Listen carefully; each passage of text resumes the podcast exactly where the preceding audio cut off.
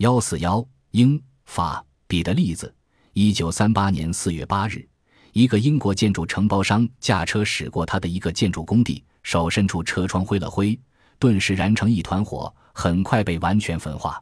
事后警方证实，油箱是满的，头有受到火的影响，驾驶室的门很容易打开，座椅没有损坏。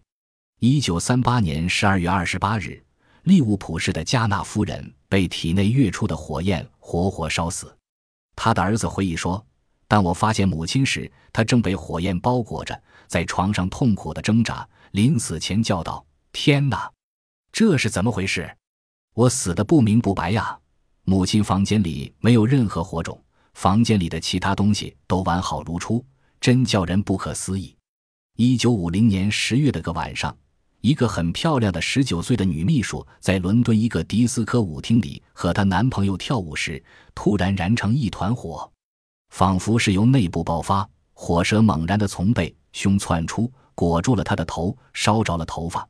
眨眼间，她就成了一个人体火炬。事后，她那轻度烧伤、手上扎着绷带的男友在警察调查时作证说：“我在舞池中没有见到有谁抽烟，桌子上也没有蜡烛。”而我也没有看到他的衣服被什么东西点燃，我确实感到火焰是向外喷出的，仿佛他体内有火源似的。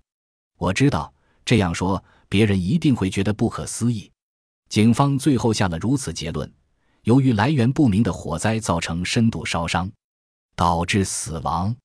一九五四年，《雷诺新闻报》报道了一个伦敦人的悲剧性的死亡，他在街上行走时竟然爆炸开了。他的衣服燃起一片烈火，头发也烧光了，脚上的橡皮靴子也烧化了。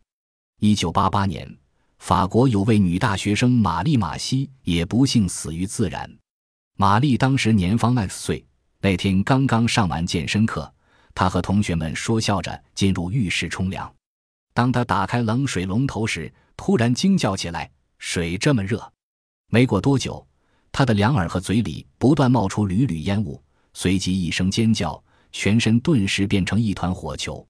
周围的人扑上去灭火，却是无济于事，因为火焰像是从他的体腔内喷出来的。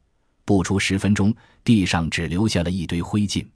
一九八八年，比利时布鲁塞尔传出一件更为神秘的新闻：二十七岁的雷诺和比他小三岁的未婚妻蒙娜丽并肩走在路上，当两人停下脚步拥抱接吻时。双方背部同时冒烟起火，火焰窜到四十五米高，仅仅三十秒钟，这对恋人成了一堆灰烬。超自然现象专家吉伦博士对此事做了详细调查。他向新闻界人士说：“人们没有看见外在的火源，很明显，这场火始于这对恋人的身体内部。”